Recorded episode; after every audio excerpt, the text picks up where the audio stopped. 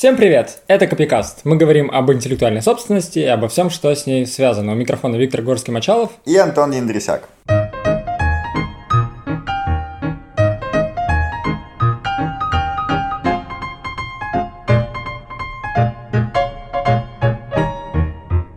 И сегодня мы решили обсудить важную юридическую проблему – связанную с общеизвестными товарными знаками. Ура, юридические проблемы, наконец-то. Наконец-то, да. Наконец-то что-то юридическое. А, общеизвестный товарный знак. Для начала надо, наверное, сказать, что это такое.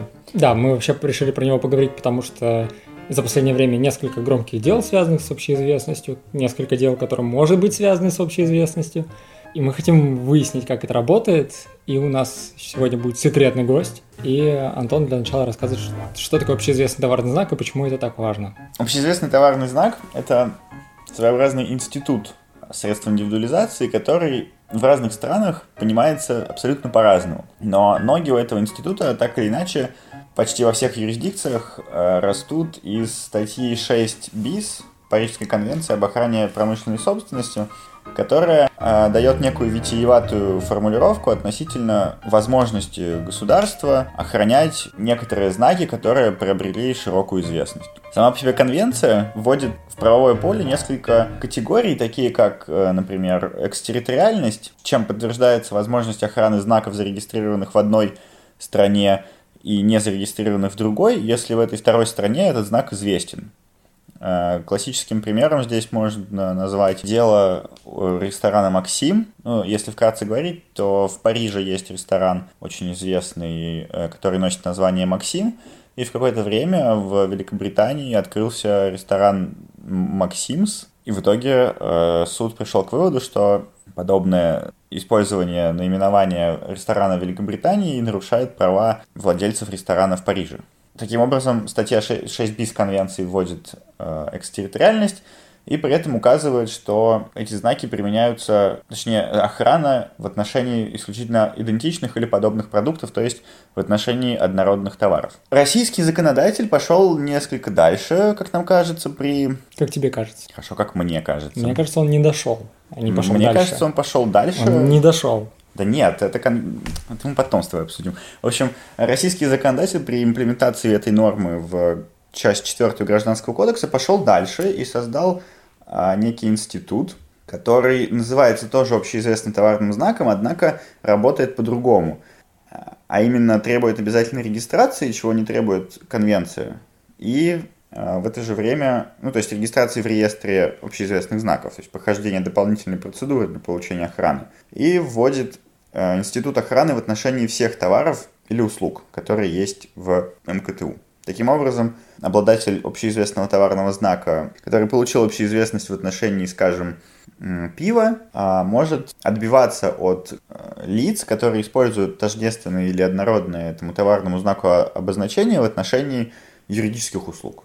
В общем, кратко подведу итог. Если обычный товарный знак позволяет препятствовать эксплуатации вашего бренда Э, в том случае, если конкуренты используют его или сходной до степени смешения обозначения для тех же товаров услуг или однородных, то общеизвестный товарный знак позволяет это делать, даже если речь идет о товарах и услугах совсем других, э, потому что считается, что ваш бренд настолько известен, что все равно может э, возникнуть смешение, как я понимаю, в этом идея. И раз так, то однородность товаров и услуг не так важна, и поэтому почему бы не дать вашему товарному знаку гораздо больше известности и больше юридической охраны в силу известности. И исходя из этого в разных странах есть э, две основные разные системы того, как это работает. Э, если в России для этого нужно пойти в Роспатент и зарегистрировать свой товарный знак как общеизвестный, доказав Роспатенту, что товарный знак действительно очень известен, и все знают, что это вот ваш такой товарный знак, то в других странах для этого не надо идти в специальный Э, органы исполнительной власти,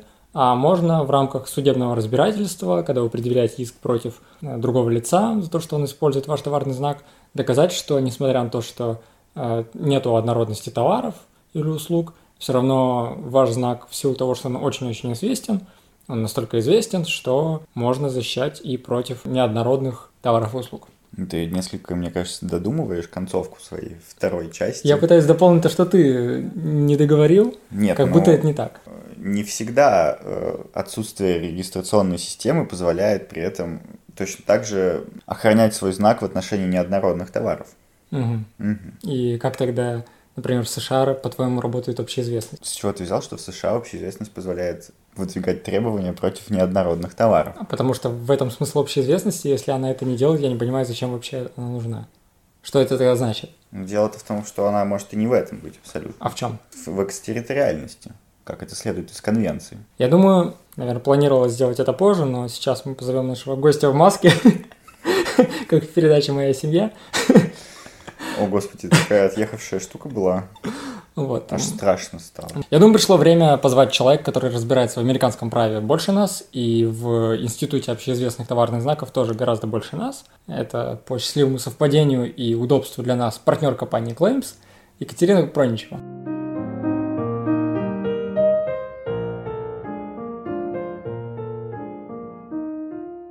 Итак, наконец-то в нашем подкасте появляется гость, который Не надо так, ты всех наших гостей обидишь. Наконец, я хотел сказать, что наконец-то у нас появляется гость, который понимает в интеллектуальной собственности больше, чем мы.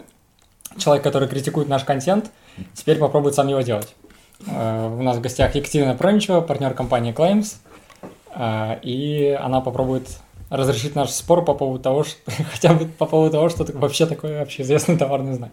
Да, я позволю себе э, рассказать некоторую вводную, на которой мы остановились э, буквально две минуты назад. Общеизвестность. Мы не сошлись прямо сразу на определении того, как работает общеизвестность. Виктор полагает, что в России она работает неправильно, и в других странах, в которых подобное регулирование, что она работает в корне неверно, и предоставляет э, охрану в отношении любых товаров и услуг только после регистрации, типа эта регистрация неправильна.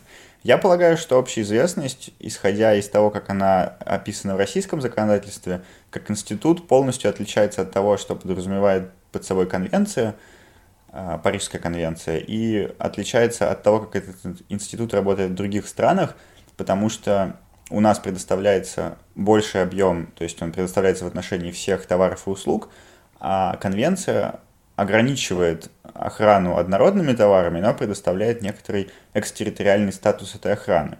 Ну, я начну с того, что со всеми поздороваюсь, во-первых. Во-вторых, отмечу, что замечание Виктора о том, что я попробую сама делать как то звучало как месть.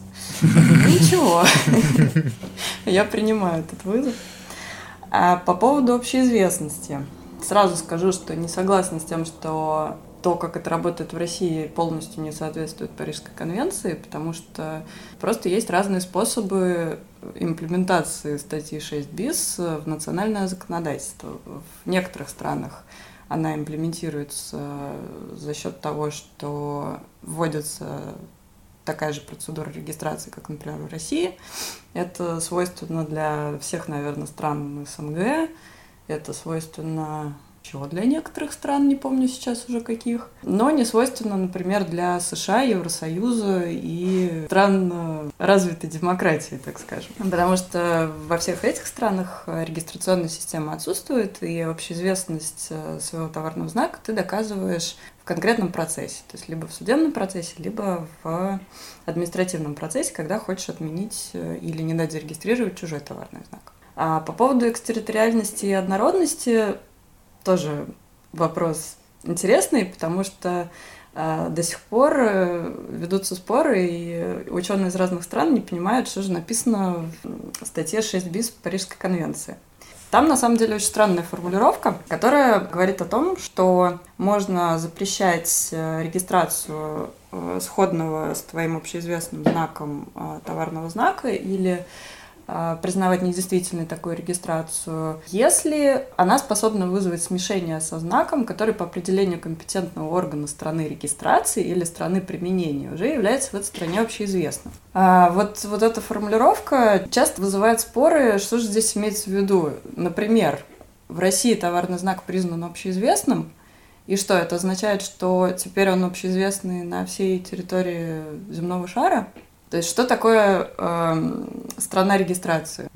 Видимо, страна регистрации, в которой ты просишь отменить регистрацию. Я тоже так считаю. Скорее всего, это было бы логично. Это логично, да. Но это не единственная точка зрения. На самом деле есть э, много людей, которые полагают, что страна регистрации здесь имеется в виду э, та страна, которая изначально зарегистрировала товарный знак общеизвестный. То есть есть такие люди. Их много. Я даже одного знаю, мы с ним в одном кабинете вместе сидим.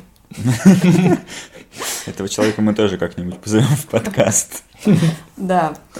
Вот. И а, если следовать логике вот этих людей, то получается, что ты один раз получаешь статус общеизвестного товарного знака, и потом впоследствии можешь э, признавать э, сходные обозначения не подлежащими регистрации или подлежащими отмене вообще по всему миру. Во всех странах, которые подписали Парижскую конвенцию. Есть такая позиция, действительно. А, мне кажется, что это все-таки некоторый перегиб. Да, я тоже предлагаю оставить эту позицию за рамками сегодняшнего обсуждения, потому что она изначально выглядит какой-то очень гипертрофированной. Да, есть немного такое. Я так полагаю, и много тоже есть людей других, которые так полагают, что здесь имеется в виду, а, что, например, я зарегистрировала общеизвестный товарный знак в России. А, например, я не продаю свои товары под этим общеизвестным товарным знаком в другой стране, но известность э, этих товаров э, проникла на территорию другой страны каким-то образом. То есть самый там простой пример, который можно здесь привести, это, ну, например, официально в Советском Союзе не продавались э, какие-либо товары западные, но об этих товарах все равно знали. Да, но джинсы Levi's были известны всем. Например. Так. Да, ну или какие-то другие примеры, не знаю, пластинки какие-нибудь, что там. Ну, сегодня да еще... что уж там говорить прямо, вот порошок у шастынянь в Китае очень известен, как мы знаем. Это ну, правда. Ну вот человек, который сидит с тобой в кабинете, сегодня нам рассказал про ресторан «Максим». Так. Я не знаю такой ресторан «Максим». Вот Антон теперь знает.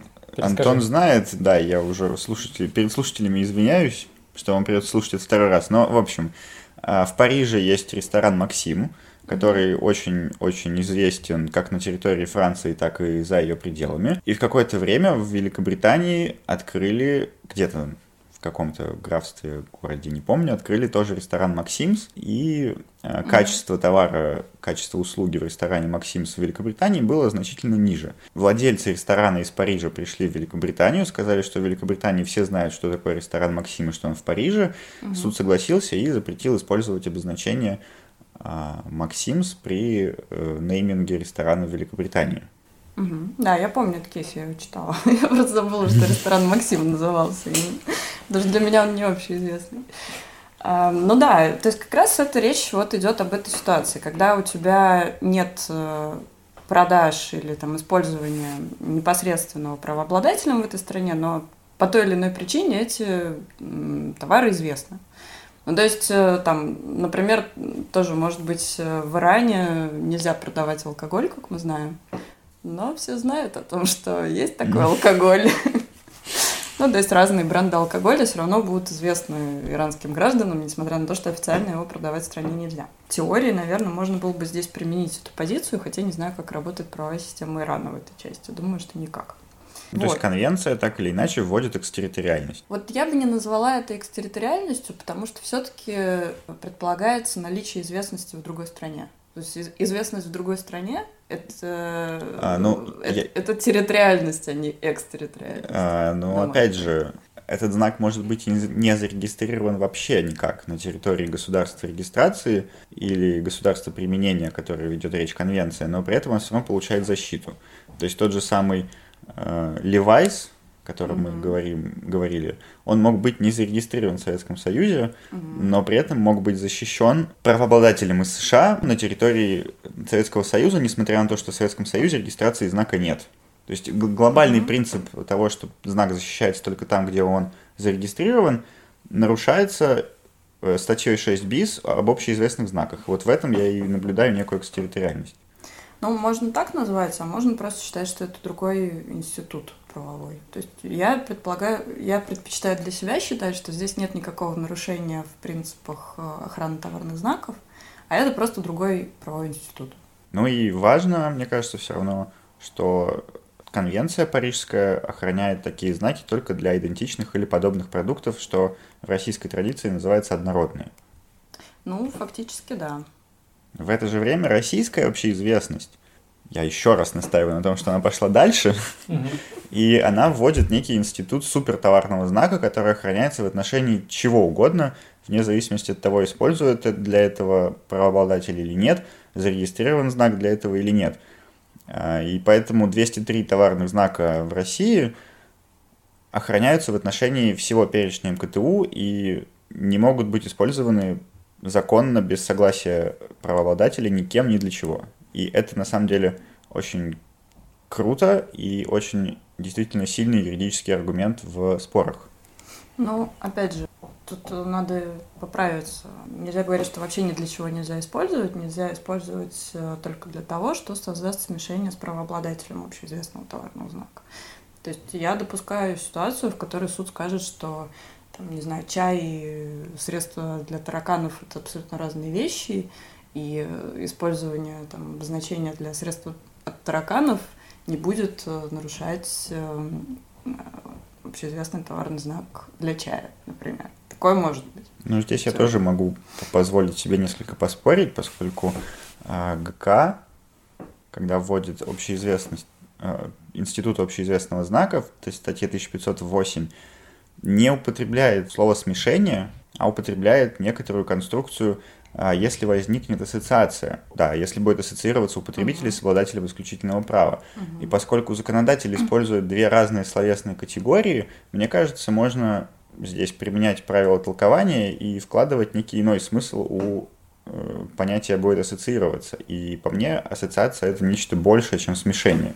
Но проблема в том, что каждый раз, когда мы идем в суд и говорим о том, что речь идет о смешении товарных знаков. Мы ссылаемся на руководство, которое нам и методические рекомендации, которыми руководствуется в свою очередь Роспатент, и там сказано, что смешение – это когда есть ассоциация. И поэтому, в принципе, в, может быть, законодатель имел что-то другое, но в реальной практике смешение и ассоциация одно и то же. Ну да, можно и так сказать. Почему законодатель здесь использовал разные слова, это сложно сказать. То есть можно, например, еще и к тексту, к русскому тексту Парижской конвенции прицепиться, потому что там тоже там нету понятия подобных, э, в смысле там нету понятия для однородных товаров, там написано подобных. То есть, если так толковать, то можно Нет, ну это, подумать, это что... совершенно другое. Это просто перевод оригинального текста. И при переводе... Ну, это официальный перевод. Ну, официальный, безусловно, но да. при переводе мы не обязаны... Э, мы должны создавать максимально э, близко к оригиналу текст, а не текст с учетом того, какие понятия используются в нашей практике. А здесь, когда законодатель в, од... в одном акте использует две принципиально отличающихся друг от друга словесных конструкции, можем говорить, что это некоторые разные вещи. Но э, так и быть, я соглашусь, ну, не соглашусь, но я не буду с вами двумя спорить, это слишком сложно. И оставлю это, может, на следующие разы, а может быть и вообще за пределами этого подкаста. Предлагаю перебраться к такой подтеме, как история о том, как э, Катя участвовала в процессе по э, регистрации общеизвестного товарного знака «Ушастый нянь», а, потому что это 202-й общеизвестный товарный знак в России. За, за сколько? За, за... за много. Ну, за все время существования современного российского государства. Ну да. Ну за... почти. При этом довольно много практики по общеизвестным товарным знакам, потому что очень многие пытаются зарегистрировать общеизвестный товарный знак, у них ничего не получается. Они идут в суд, и у кого-то получается э, оспорить решение Роспатента. И хотелось узнать, как, как это работает сейчас по сравнению с тем, что творилось в практике раньше. И поскольку в деле ушастого няня появились новые явления и подходы, что нас ждет в будущем? Вот, если кратко на такой глобальный вселенский вопрос ответить, буквально в двух словах. Но если кратко, то сначала на первую часть, э, как сейчас э, обстоят дела по сравнению с тем, что было раньше, э, по нашим ощущениям, вот тех людей, которые участвовали в нескольких процессах по признанию товарных знаков общеизвестными, сейчас стало гораздо сложнее зарегистрировать себе товарный знак в качестве общеизвестного. То есть, если мы посмотрим на э, реестр общеизвестных товарных знаков, то там будет много обозначений, которые не все знают. И даже среди юристов в сфере интеллектуальной собственности есть э, такая игра небольшая, когда ты открываешь, например, реестр товарных знаков и вот спрашиваешь, как ты думаешь, это обозначение общеизвестное или не общеизвестное? И не так просто все на самом деле, потому что есть э, крайне странные товарные знаки. Я не буду сейчас их называть, чтобы никого не обижать. Ну, на самом деле их не так много, как могло бы быть. Ну да, но все равно они есть. Но они, безусловно, есть. Да. И в связи с этим возникает ощущение, что раньше можно было зарегистрировать в качестве общеизвестного практически все что угодно. Сейчас э, сложности возникают даже с теми обозначениями, которые, казалось бы, для всех очевидны, как общеизвестные. То есть э, там из последней практики это отказы по регистрации Рафаэлла, Лейс, Доширак, Доширак э, и так далее. То есть какие-то обозначения, которые у всех вообще потребителей на слуху, и когда ты обычным людям рассказываешь эту историю о том, что вот есть такие обозначения, им отказывают в регистрации в качестве общеизвестного, никто не может понять, почему отказывают, в общем, в, чем, в чем проблема. А чем вызваны такие отказы? Ну, это связано, насколько я помню, с тем, что... Ну, я не у тебя спрашиваю, ну ладно. Можешь ответить. Да, ты можешь рассказать. Мы все трое здесь, в принципе, знаем, но раз уж у нас есть гость...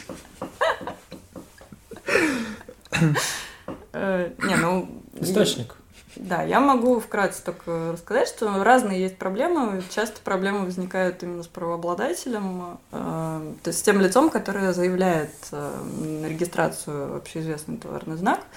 Э, и часто такие проблемы возникают у иностранных компаний, именно потому что иностранные компании любят э, регистрировать всю свою интеллектуальную собственность на специальную какую-то компанию, которая, как правило, находится где-нибудь на Кипре или на Британских Виргинских островах, а производит товары другая, как правило, компания, которая может находиться в России, а может находиться где-нибудь э, в Юго-Восточной Азии. И на упаковке указана, как правило, та компания, которая фактически производит эти товары а заявляется компания, которая аккумулирует на себе интеллектуальную собственность. И зачастую возникает вот это противоречие, когда начинают проводить социологический опрос среди потребителей и спрашивают, с какой компанией у вас ассоциируется это обозначение, даже если это очень известное обозначение. И потребители не могут назвать э, вот ту компанию, которая где-то на Кипре или на Британских Виргинских островах находится, а называют ту, которая производит, собственно. А это является самостоятельным основанием для отказа, поэтому Роспатент очень любит вот, вот за это зацепиться. И таких случаев мы видели много. Какие еще, Витя, напомни мне, какие там еще были приколы. Я не помню. Но вот мне высказаться-то хочется. Так, пожалуйста, это свобода творчества. Просто по поводу этого критерия, то, что потребитель должен ну, критерий, который озвучивает Роспатент и суд по интеллектуальным правам в своей практике, это важный четвертый критерий. Потребитель должен ассоциировать это обозначение с каким-то определенным источником, вот прям знать, что это за источник. И проблема в том, что на самом деле потребитель может очень хорошо знать этот знак и понимать, что есть кто-то, кто этим знаком пользуется, это какая-то одна компания или группа компаний, но они едины, но на самом деле не знать, как эта компания называется, как она зарегистрирована в реестре юридических лиц. И это кажется ненормально применять критерий, и прикол в том, что и в международных актах, и, например, в резолюциях Международной ассоциации по интеллектуальной собственности тоже, когда говорится про общеизвестные товарные знаки, ничего не говорится про критерий того, что потребитель должен понимать, что это за компания и как это называется. И это правда. Немного ну... непонятно, почему у нас это приобретает вдруг такое большое значение. Вероятно, это как-то связано с тем, что у нас несколько видоизмененный институт общеизвестности о чем мы только что кстати, говорили. Да. Можно mm-hmm. подробнее вот про разницу, например, между общеизвестностью в России и в США? Mm-hmm. В США э, эм, все достаточно просто. То есть у тебя возникает какой-то, например, судебный спор, э, где кто-то использует сходное с твоим товарным знаком обозначение. Института общеизвестных товарных знаков э, в нашем понимании у них нет. Ты берешь тот товарный знак, который у тебя есть, и приходишь с ним в суд и говоришь, вот, вот этот товарный знак, он очень известный у меня.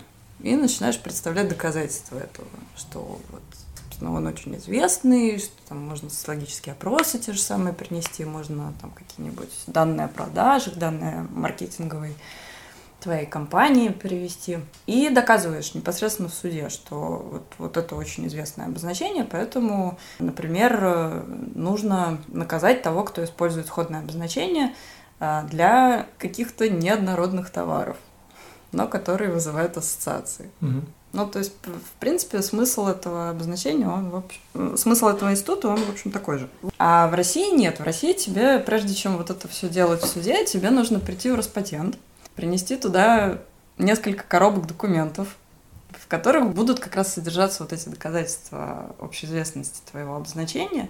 Роспатент их рассмотрит, и если тебе очень сильно повезет, то э, Роспатент признает твой товарный знак общеизвестным и зарегистрирует его в специальном реестре, в котором вот как раз сейчас на сегодняшний момент 20, э, 203. 203, да. 203 общеизвестных То товарных знака. По существу, американская общеизвестность – это Тоже преодоление То проблемы самое. однородности и неоднородности. Ну, Фактически, то да. же самое, что Ну в вот. России, просто без регистрации. Ну вот, Что ну вот, ну как вот бы... именно. Так Ну мы же с и- тобой про, и- про международную говорили, про конвенцию, там совсем не это Ну и имеется. в про экстерриториальность, вот э, то, о чем Антон говорит, это тоже работает в Америке. То есть если ты... э, Там же есть еще институт э, нерегистрируемых товарных знаков. То есть если ты доказываешь, что у тебя есть какое-то очень известное значение на территории Соединенных Штатов, э, но при этом не используемое тобой, а, то ты его можешь тоже применить, в общем-то. Неиспользуемые. Используемые, но не зарегистрированные. Да. А это уже попахивает антимонополочкой. Ну, то есть, мне кажется, что в ближайший аналог у нас это либо ну, возбуждение дела по какой-то из статьи 14 точка что-то Федерального закона о защите конкуренции, либо э, недобросовестное получение права на средства индивидуализации, либо просто совершение акта недобросовестной конкуренции в форме создания смешения. Отличный переход. Отличный переход к следующей подтеме про дело Monster Energy. Которое которое- никак не будет связано с антимонополкой. Не, а тут обнаружил, что оно очень связано. В общем, тут на прошлой неделе, если не ошибаюсь, было вынесено решение по товарному знаку Monster Energy, точнее по их изобразительному знаку, который, ну, есть такой энергетик Monster Energy, у них есть товарный знак, который защищает их логотип в виде трех когтей, ну, следов от когтей на какой-то поверхности. Там в разных цветах, в разных вариациях товарный знак защищается, он зарегистрирован в отношении энергетиков и каких-то еще других товаров. Но не зарегистрирован в отношении спортивных мероприятий. Ха-ха-ха, ты упускаешь самое важное, он зарегистрирован в отношении продвижения рекламы на спортивных мероприятиях. Ну, неважно, В неважно. том числе. Неважно. Это очень важно. Ну, потом, ну, в общем, вот. А есть другая контора, которая, там какая-то общественная организация спортивная, и они зарегистрировали знак, в котором эти три когтя в качестве доминирующего элемента. И вообще это было бы нарушением товарного знака, и пришли Monster Energy в суд, чтобы сказать, что этот товарный знак зарегистрирован незаконно, но им ответчики говорят, что товары и услуги, для которых зарегистрированы товарные знаки истца и товарный знак ответчика, они для разных совершенно товаров и услуг, и суд признал, что это действительно так. Роспатент. Суд. Да, А, ну, Роспатент. да, сначала да. Роспатент, Да, потом- сначала Роспатент, потом суд. И при этом суд все равно сказал, что этот товарный знак у Monster Energy такой известный, такой известный, прям известный, что даже несмотря на отсутствие однородности, можно побить товарный знак ответчика. И из того, что было нами сказано сейчас ранее, по-моему, это говорит о том, что у нас вдруг стал работать такой же институт, как в США. Так ли это? Ну, э, я прочитала тоже это решение, оно достаточно странное, вызывает э, некоторые вопросы к нему. Но на самом деле нужно разграничить сразу мухи от котлет и понять, э, на основании чего Monster Energy оспаривал регистрацию этого товарного знака. То есть они заявляли три основания. Первое основание – это, не буду, наверное, пункты статей называть, Ну, потому это что скучно. это очень скучно, да, кому, кому какое дело, собственно. Э, Но есть, в общем, отдельный пункт э, в Гражданском кодексе в статье. Он говорит о введении потребителя в заблуждение относительно производителя товара. Мгм. То есть он никак не связан с э, товарными знаками других э, лиц, а просто у тебя введение в заблуждение относительно производителя товара. Далее, второе основание, которое приводил Monster Energy, это как раз э, наличие сходства до степени смешения с его зарегистрированными товарными знаками. И третье основание – это наличие недобросовестной конкуренции со стороны э, компании, которая зарегистрировала вот этот вот э, спорный товарный знак. Вот. И суд нам в этом решении, то есть э, Роспатент признал, что э, ни по одному из этих оснований перечисленных э, товарный знак ничего не нарушает, все нормально, можно регистрировать.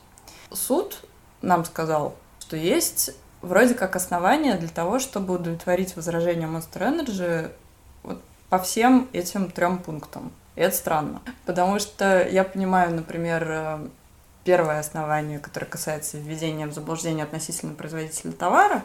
То есть это имеется в виду что? Что вот есть э, энергетик, есть э, этот напиток, который там очень широко продается, и все его знают.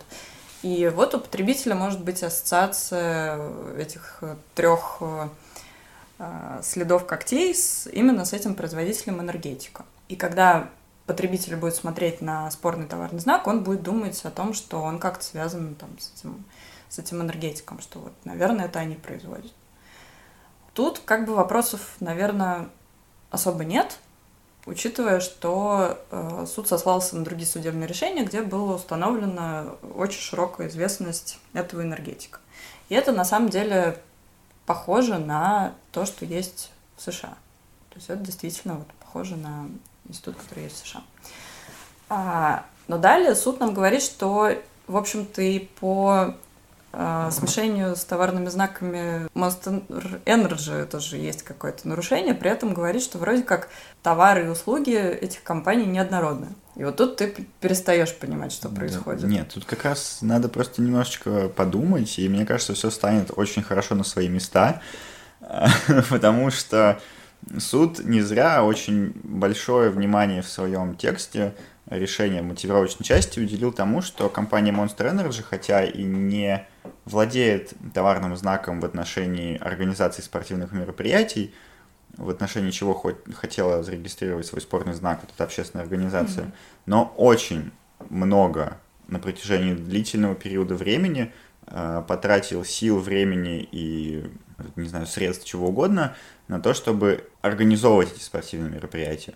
Поскольку Monster Energy использует свои знаки э, в рекламе, в том числе на спортивных мероприятиях там, разного экстремального вида спорта. И таким образом, э, фактически этот знак используется при организации мероприятий. И отсюда возникает э, известность потребителю этого знака для спортивных мероприятий, прямая связь. И поэтому вот как раз и может возникнуть это противоречие между спорным знаком и существующими знаками. В этом смысле а, это больше похоже, на мой взгляд, на институт нерегистрируемого знака, когда я на протяжении длительного времени использую обозначение для услуг или для товаров, для которых я просто забыл получить регистрацию. Ну вот э, в России нет института нерегистрируемых товарных Нету, а знаков. а это судебное решение его вводит.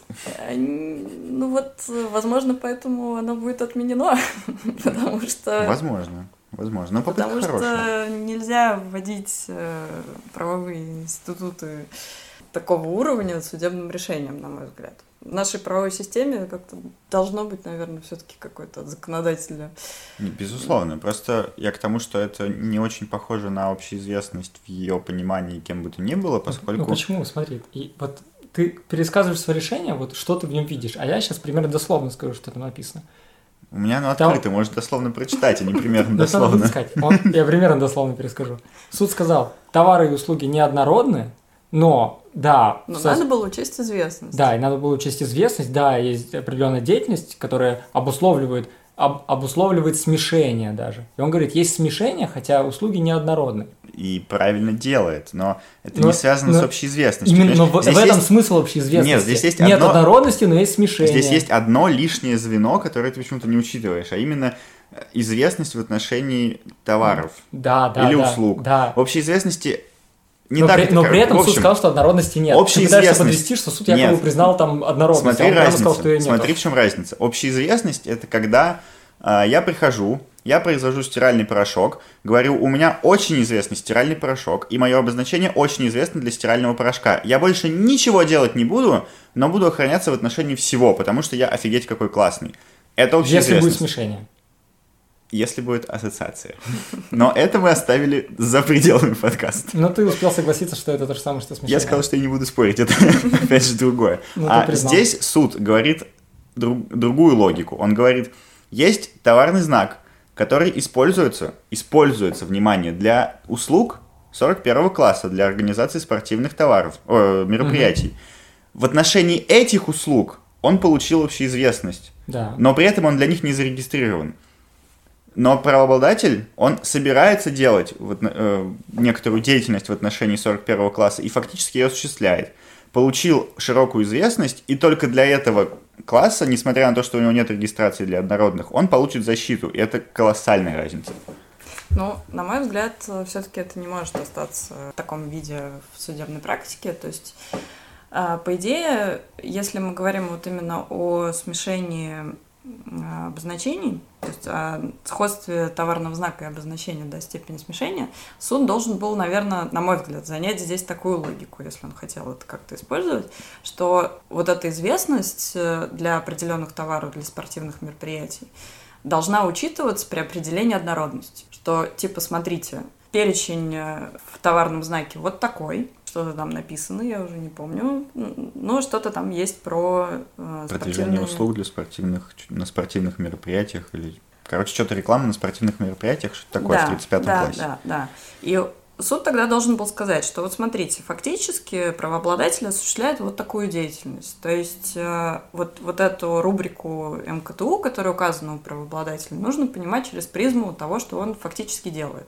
И при оценке однородности, которая входит в состав смешения обозначений товарных знаков, э, нужно оценивать эту известность. И дальше он должен был сделать следующий шаг и сказать, что вот если бы э, Роспатент установил вот так однородность, то мы считаем однородными эти товары и услуги, и все, у нас есть э, состав для признания товарных знаков обозначений исходными до степени смешения. Окей, вообще никаких вопросов не было бы в этом случае. Ну да, но он почему-то прям делает акцент на то, что они Но да, но суд как-то мотивирует э, свою позицию. Да, он говорит, что они неоднородны, но надо учитывать известность. То есть, опять же, вот если для других оснований у меня нет вопросов к этому. То есть, окей, да, хорошо. Для там, введения потребителя в заблуждение относительно производителя это работает такая логика. А вот в отношении смешения товарных знаков с обозначениями, фактически используемыми, или там, с товарными знаками, так работать не должно. Потому что в законе этого не написано. В законе написано, что должно быть сходство обозначений, должны быть однородные товары и должна быть э, угроза введения в заблуждение. Вот что написано в законе. Поэтому, если у тебя нет однородности, не может быть э, сходства до степени смешения. Простите, никак. Ну, самое главное, что это решение ничего нового для Института общеизвестности все-таки не имеет. Ну, мне кажется, имеет. Мне кажется, нет. В общем, мы еще посмотрим, доживет ли оно до конца, потому что оно было вынесено еще только 21 февраля, и оно может быть отменено, если кто-то из сторон э, пойдет в президиум суда по интеллектуальным правам с А там жалобой. Роспатент, э, он, скорее всего, пойдет в президиум с жалобой. Вот, и посмотрим, что скажет по этому поводу президиум, и, скорее всего, вернемся к этому делу в наших следующих подкастах. Клиффхенгер. Классно, да? Что? Но это когда ты смотришь фильм, а тебе в конце не объясняют самого главного и говорят, типа, приди на вторую часть. А, да. Вот, это то же самое. Или Ну, там убили кого-нибудь в конце, или не убили. И ты такой не понимаешь, что произошло вообще. Я так Наруто уже вторую неделю пытаюсь посмотреть. Ну и пока у- наш гость здесь, я предлагаю вернуться к тому, с чего мы начали эту встречу, и поговорить о э, деле о признании общеизвестным товарного знака «Ушастый нянь», номер 202 в реестре, акционерное общество «Невская косметика». 202. 202. Ушастый нянь. Да, давайте поговорим про него. Очень интересное дело, на самом деле, не только для Невской косметики, но и для всех правообладателей, которые хотели бы когда-нибудь признать э, свое обозначение общеизвестным товарным знаком. Напрашивается вопрос, которым можно, наверное, подытожить наше вообще в целом рассуждение о, об общеизвестных знаках. Какое значение это дело имеет для индустрии, для э, отрасли средств индивидуализации в целом, поскольку, как я понимаю, это значение переоценить очень сложно. Очень много пафосных фраз. Э, Значение на самом деле большое, надо признать. Эм, Несколько там было таких вопросов, на которые Президиум суда по интеллектуальным правам ответил в основном. Э, Самое, наверное, главное, что было в этом деле, это признание того, что реклама в интернете может быть такой же эффективной, как реклама на радио и телевидении. Потому что одно из оснований там, первого отказа в Роспатенте, который был получен изначально, э, заключалось в том, что вот смотрите, у вас э, продвигается товарный знак по большей части в интернете и конкретных торговых точках, и там еще в каких-то учреждениях, типа роддомов и а, женских консультаций. женских консультаций, детских больниц и так далее. А на телевидении и радио у вас вообще нет никакой рекламы. И Роспатент говорил, что если вы на телевидении и радио не рекламируетесь, то о какой вообще известности можно говорить? Вообще, никто же вас не знает. Фактически, что признал Президиум суда по интеллектуальным правам, что, в общем, реклама в интернете может быть настолько же эффективной и обеспечивать такую же степень известности потребителям, как и телевидение и радио. И это огромный шаг вперед, это век цифровых технологий, наконец-то мы пришли к этому пониманию, с чем, собственно, всех хочется поздравить. Семимильными шагами к цифровой экономике. Да, цифровизация просто идет э, и преодолевает все на своем пути. Еще было интересное э, решение в части такого процессуального момента. Не знаю, насколько всем слушателям будет это интересно. Скорее, это интересно больше юристам по интеллектуальной собственности. Но, в общем, вкратце оно заключается в том, что э, решение об отказе или о признании товарного знака общеизвестным не принимается до момента подписания этого решения руководителем Роспатента. В общем, это всем было известно и ранее, но мало кому известно, что есть такой институт, как особое мнение. Это такая бумага, которая подается после окончания заседания в Палате по патентным спорам, где, собственно, происходит признание товарных знаков общеизвестными. После заседания, когда ты грустный и расстроенный, выходишь э, из зала заседаний, тебе только что отказали, например, в признании товарного знака общеизвестным, у тебя появляется шанс небольшой. Шанс заключается в том, что в течение трех дней ты можешь написать особое мнение на имя а, руководителя Роспатента, в котором а, высказать какие-то свои предположения относительно того, почему тебе, собственно, отказали. И более того, как мы теперь понимаем из дела ушастого няни, ты э, можешь в этом особом мнении э, написать о том, что э, если тебе отказывают, например, по части заявленных товаров и услуг, что ты готов на переговоры.